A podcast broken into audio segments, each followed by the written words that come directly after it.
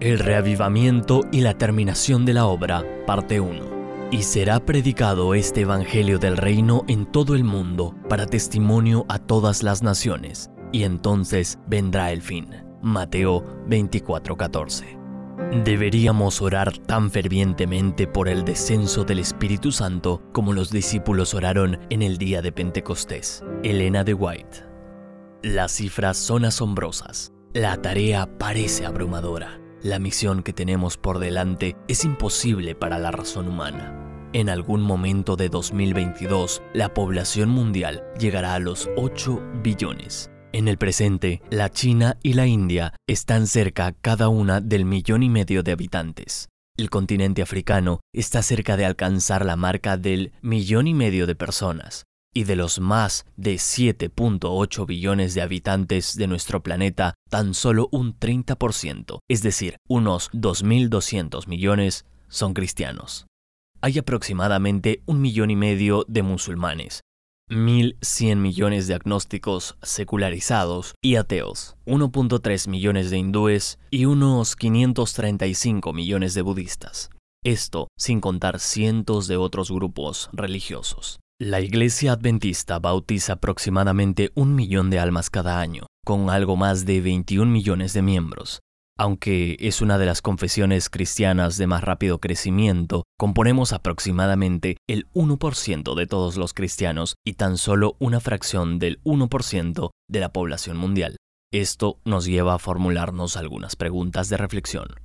¿Cómo se terminará la obra de Dios en esta tierra? ¿Es posible que el Evangelio predicado en el contexto del mensaje de los tres ángeles circunde el globo en un periodo de tiempo relativamente corto? ¿Qué nos dará el gran impulso que anhelamos para proclamar el Evangelio? ¿Cuándo veremos el cumplimiento de las palabras de Jesús y será predicado este Evangelio del reino en todo el mundo para testimonio a todas las naciones y entonces vendrá el fin? Mateo 24:14 la misión es de Dios. Aquí está la clave. La misión de alcanzar a los perdidos con el Evangelio eterno es su misión, no la nuestra. Dios nos invita a cooperar con Él en la terminación de su obra. Él nunca nos pide que hagamos algo sin capacitarnos para realizarlo. Al unirnos con Él en su misión de alcanzar a un mundo perdido, nos promete derramar el poder de su Espíritu sobre nosotros para que realicemos lo que parece imposible. La promesa del Espíritu. Antes de su ascensión al cielo, Jesús hizo esta promesa a sus discípulos. Pero yo os digo la verdad. Os conviene que yo me vaya, porque si no me fuera, el consolador no vendría a vosotros, mas si me fuere, os lo enviaré. Juan 16:7. Esto debió parecerles una declaración sorprendente a los discípulos. ¿Cómo podía convenirles que Jesús los dejara? Sin embargo, él prometió enviarles en toda plenitud, con todo el poder del cielo, a la tercera persona de la deidad, el Espíritu Santo. El Maestro prometió, pero recibiréis poder cuando haya venido sobre vosotros el Espíritu Santo, y me seréis testigos en Jerusalén, en toda Judea, en Samaria y hasta lo último de la tierra. Hechos 1.8. La promesa del derramamiento del Espíritu Santo hecha por Jesús se cumplió en el día de Pentecostés. En un solo lugar, en un solo día, tres mil personas fueron bautizadas.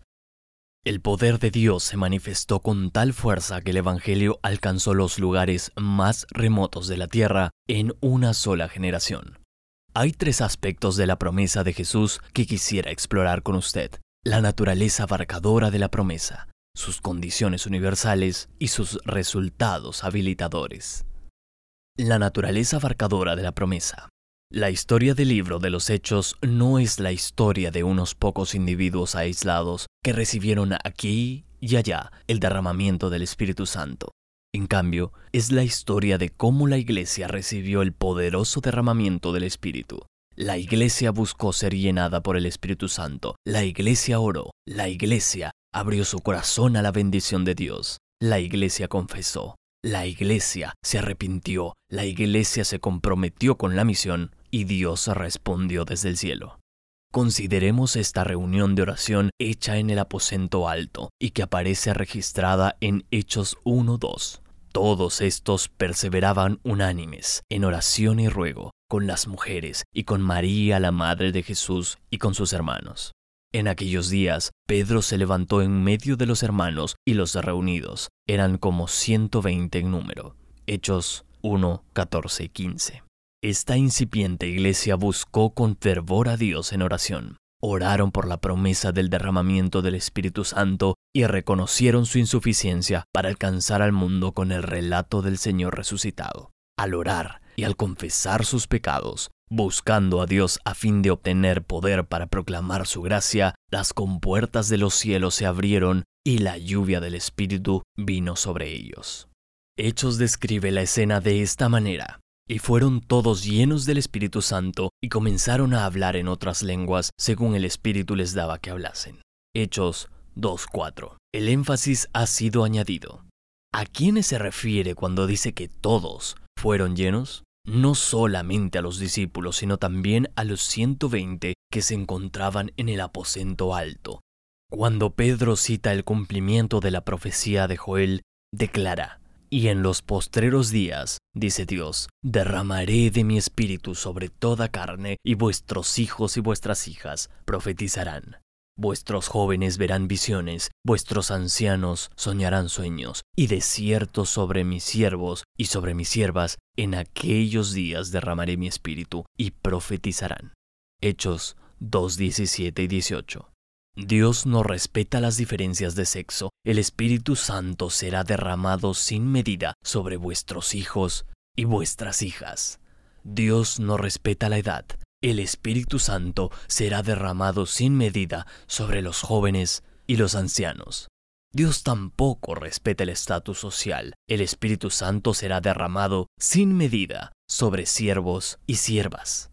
En Hechos de los Apóstoles, Elena de White declara, el transcurso del tiempo no ha cambiado en nada la promesa de despedida de Cristo de enviar al Espíritu Santo como su representante. No es por causa de alguna restricción de parte de Dios por lo que las riquezas de su gracia no fluyen a los hombres sobre la tierra. Si la promesa no se cumple como debería, se debe a que no es apreciada debidamente. Si todos lo quisieran, todos serían llenados del Espíritu. Donde quiera que la necesidad del Espíritu Santo sea un asunto en el cual se piense poco, se ve sequía espiritual, oscuridad espiritual, decadencia y muerte espirituales. Cuando quiera que los asuntos menores ocupen la atención, el poder divino que se necesita para el crecimiento y la prosperidad de la Iglesia y que traería todas las demás bendiciones en su estela, falta, aunque se ofrece en infinita plenitud. Página 41. Aquí hay algo mucho más amplio y profundo de lo que hemos podido captar en el pasado. En tiempos del Antiguo Testamento, Dios derramó su Espíritu Santo sobre los individuos, pero en el Pentecostés derramó su Espíritu Santo sobre su iglesia. La iglesia que se describe en el libro de los Hechos era una iglesia llena del Espíritu que alcanzó al mundo con el Evangelio. Dios anhela hacerlo de nuevo. Él desea derramar su espíritu sobre varón y mujer, joven y viejo, rico y pobre, sobre el que tiene preparación académica y sobre el que no la tiene, sobre el que puede leer y sobre el analfabeto. La promesa del Espíritu es para usted, es para mí, es para la iglesia a la que usted asiste y para su asociación, para su unión, para su división y para la asociación general. La promesa es universalmente abarcadora, es nuestra, podemos reclamarla hoy. Jesús desea llenarnos con el poder de su Espíritu. Su promesa es para este tiempo, en este lugar, aquí y ahora. Esto nos lleva a considerar dos preguntas fundamentales. Primero, ¿cómo podemos recibir personalmente esa unción del Espíritu Santo? Segundo, ¿cómo puede la Iglesia en forma corporativa recibir el poderoso derramamiento del Espíritu Santo? Las condiciones universales de la promesa. Una cosa es segura, el derramamiento del Espíritu Santo no ocurrirá sin intercesión ferviente y sincera.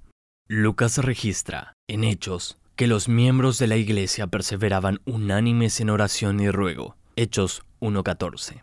Elena de White añade, Deberíamos orar tan fervientemente por el descenso del Espíritu Santo como los discípulos oraron en el día de Pentecostés Eventos de los últimos días, página 192. El profeta Zacarías hace eco de estos sentimientos con esta amonestación.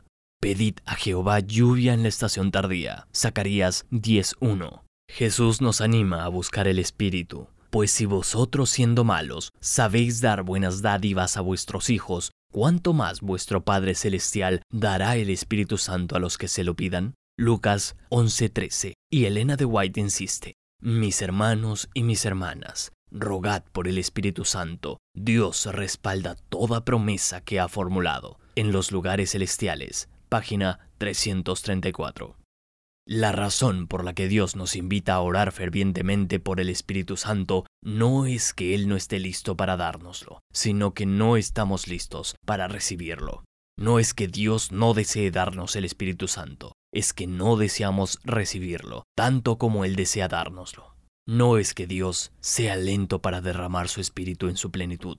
Nosotros hemos sido lentos para recibir la plenitud del poder del Espíritu Santo. No es que Dios no reconozca nuestra necesidad del Espíritu Santo para terminar su obra. Nosotros no reconocemos totalmente nuestra necesidad. ¿Será posible que algunas veces hayamos sustituido el poder del Espíritu Santo por planes humanos, métodos y organización? Y no decimos que estos no sean importantes. Pongamos atención a esta poderosa declaración fruto de la inspiración divina. No descansen satisfechos de que en el transcurso común de las estaciones la lluvia caerá.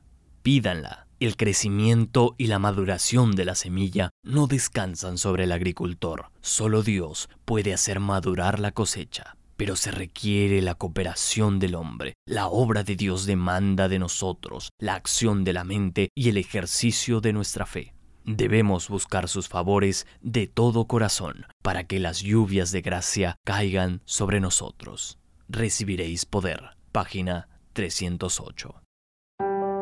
Día 5. Mi decisión. Considerando que sin el bautismo del Espíritu Santo en mi vida y en cada miembro de la Iglesia no podremos terminar la predicación del Evangelio en todo el mundo, decido de manera consciente e insistente buscar el bautismo del Espíritu Santo cada mañana. Mi compromiso.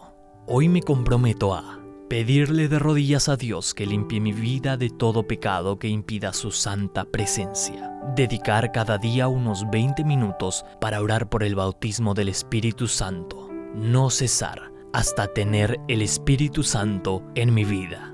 Levantar el altar del culto familiar en las mañanas y por las noches. Establecer junto a mi familia los mejores horarios para este tiempo especial con Dios y prepararnos para un verdadero reavivamiento en familia.